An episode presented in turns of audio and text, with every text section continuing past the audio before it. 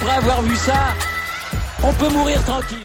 Bonjour à toutes et à tous et bienvenue dans ce podcast pour débriefer ce match du Paris Saint-Germain face au Maccabi Haïfa.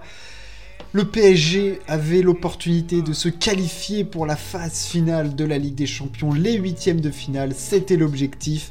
Il fallait en plus soigner la différence de but puisque de l'autre côté, Benfica jouait la, Juventus de Turin et les deux équipes sont bah, en lice pour la première place, mais pour cela, c'est euh, la différence de but qui va jouer. Le PSG a rempli complètement sa mission, démonstration de Paris aujourd'hui au Parc des Princes, victoire 7 buts à 2. La MNM a été stratosphérique, euh, une réussite parfaite devant le but, un Messi hors norme, un Mbappé clinique, un Neymar fantastique dans la création de jeu et dans la conservation de balles. C'était parfait pour Paris. Euh, au-delà des deux petits buts, oui, c'est vrai qu'on peut euh, omettre. Enfin, il ne faut pas omettre les deux buts encaissés par Paris, les corners concédés, mais globalement, Paris a quand même fait un match exceptionnel aujourd'hui pour écraser. Euh, le Maccabi, il n'y a strictement rien à redire sur la prestation de Paris de ce côté-là. Un petit laisser-aller en début de période.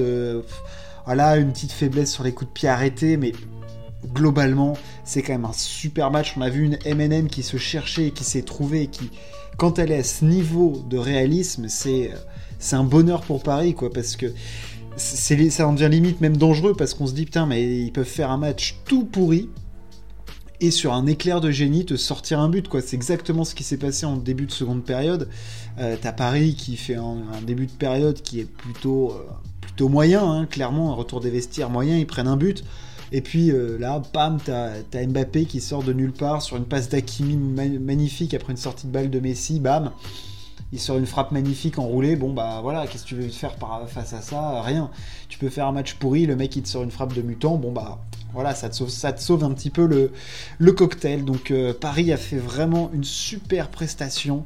Euh, sérieux quand même. Ils ont continuer à appuyer sur l'accélérateur. Ce que je leur reprochais un petit peu ces derniers temps, c'était de ne pas tuer les adversaires. On l'avait vu notamment face à Ajaccio, face à Marseille, où ça, ça manquait un petit peu d'intensité. Là, clairement, alors oui, le Maccabi, euh, c'est pas le même niveau que les adversaires précédents, mais au moins ils ont continué à essayer de marquer, de marquer, de marquer.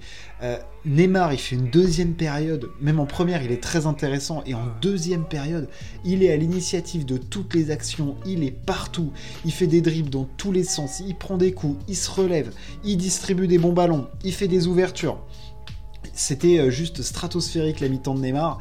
Et, de l'autre côté, t'as Messi qui fait un match énorme, deux buts, deux passes décisives, deux buts de très très haut niveau. En plus, les buts de Paris ce soir, c'est des buts de très grande classe.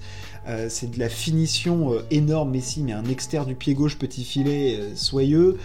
après, il met un but à la barcelonaise où il est tout seul, bam bam, dribble je la mets du côté gardien avec mon petit pied gauche, frappe enroulée, il n'y a rien à faire. Et Mbappé, il fait ça classique, deux fois, la frappe enroulée côté opposé. Clinique, le pas Paris Saint-Germain a été clinique ce soir, 9 tirs cadrés, 7 buts. C'est de l'efficacité comme... Euh, alors, c'est bien de l'avoir maintenant, mais c'est l'efficacité que tu veux en phase finale de Ligue des Champions, quoi. Et là, la MNM, clairement, ça fonctionne super bien. Euh, voilà, c'est un c'est un des matchs où on se dit putain mais quand il joue comme ça, franchement, les trois de devant, c'est. Paris entre dans une autre sphère, sachant qu'en plus, là, on a vu une configuration du PSG, du coup, en espèce de 4-3-3, un petit peu, ou 4-3-1-2 avec Neymar en 10. Euh, ça remettait du coup Messi et Mbappé dans les meilleures dispositions possibles, là où ils, se, là où ils préfèrent être.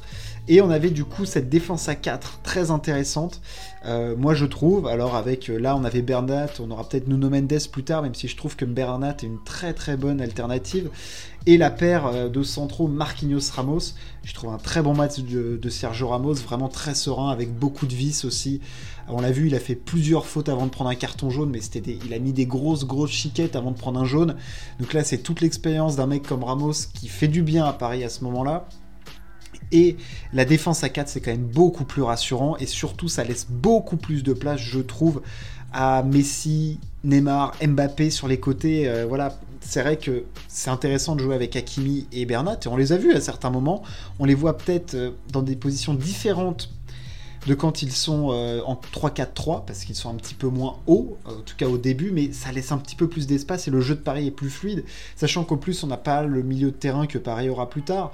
Euh, là j'ai trouvé un Vitigny un petit peu en dedans, il n'y avait pas Verratti ce soir, il y avait toujours Fabien Ruiz, que je trouve assez intéressant, même s'il n'est pas forcément à son poste préférentiel.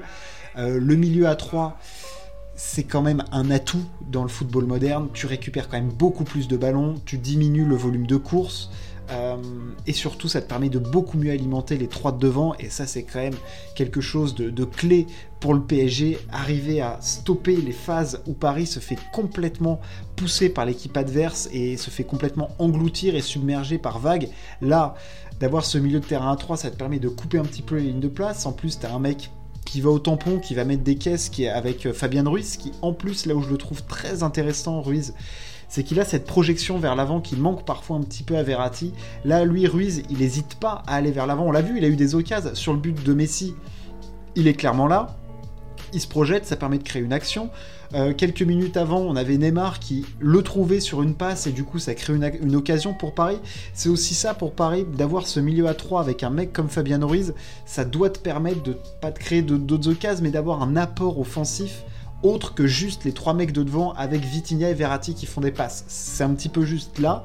Tu crées quelque chose en plus du danger avec en plus des mecs sur les côtés comme Hakimi, Bernat ou Mendes. Ça, ça devient une machine vraiment intéressante et cette défense à 4, ça fait quand même une assise beaucoup plus sereine. Alors oui, il y a des lacunes euh, au PSG, clairement sur coup de pied arrêté. Ils en prennent encore un. En plus, ce but, c'est un cafouillage total. Euh, pendant 5 minutes, c'est simple, de la 45e à la 55e, il y a 10 minutes où Paris, euh, c'est franchement moyen au retour des vestiaires. Ils prennent ce but-là qui est Franchement, c'est un, peu un scandale ce but. Hein. C'est un peu du foutage de gueule de la part du PSG de se prendre ce but-là. Tu, sais pas ce qu'ils foutent, ils sont pas concentrés. T'as Vitinha qui dégage n'importe comment. Ça arrive sur la tête de Speck, bon, qui la met. Voilà. en plus, il met un doublé ce soir. Il sauve clairement la face du Maccabi. Euh, voilà, c'est un petit peu dommage euh, pour Paris, clairement, mais euh, de prendre ces deux buts, c'est un petit peu la seule ombre au tableau, parce que sinon, c'est royal, quoi. T'as as les trois mecs de devant qui sont en forme olympique, t'as un Messi qui, bon, alors, évidemment, c'est pas le Messi d'il y a 10 ans, mais c'est clairement le Messi qui était peut-être en 2018-19, on est plus sur ce Messi-là que sur le Messi de la dernière année et demie. Physiquement, il est là, il baisse pas d'intensité, il fait des différences, il fait les bons choix, il trouve les bonnes passes quand t'as un mec comme ça, mais voilà, tu te dis putain, mais Messi c'est exceptionnel, c'est juste exceptionnel de l'avoir parce que t'as les bonnes ouvertures, t'as la finition propre. Voilà, et Mbappé ce soir, il fait un super match, j'ai trouvé. Franchement, quand il est comme ça, il me fait plaisir. Il est pas dans je conserve trop la balle, il est dans la finition, il recherche les coéquipiers quand il le faut. Quand il joue plus simple, Mbappé, mais quel joueur fantastique c'est. Voilà, il s'est pas empêtré à essayer de faire des courses vers l'avant, de déborder en vitesse. Non, il a attendu d'être bien servi pour bien conclure les actions. Voilà, franchement, rien à dire. Et Neymar dans tout ça, très très bon. Dans son rôle de numéro 10, récupération, distribution aussi. Enfin, non, franchement, c'est une soirée euh, pour Paris. Euh, j'ai envie de retirer que le bon, quoi, parce que oui, il y a ces petites scories, machin, mais franchement, on doit pas occulter le fait qu'ils en, ont, en ont mis 7, quoi. Ils en ont mis 7. Alors, euh, tu, tu vois, je pense que si c'est City qui en met 7 et qui en prend 2, on va pas avoir un discours en disant euh, oui bah regardez ils en ont quand même pris deux machin. Non on se dit putain ils ont mis 7 2 il y a rien à dire. Ok ils ont mis 7 mais c'est parce qu'ils ont fait qu'attaquer quoi. Bah, c'est un petit peu ce qui s'est passé avec Paris aussi. C'est le, c'est le parti pris. On va mettre plus de buts que les autres et c'est aussi ça le but dans le foot au final. Donc très bonne prestation de Paris ce soir. Paris est du coup leader de son groupe en plus, donc ça c'est le petit point positif.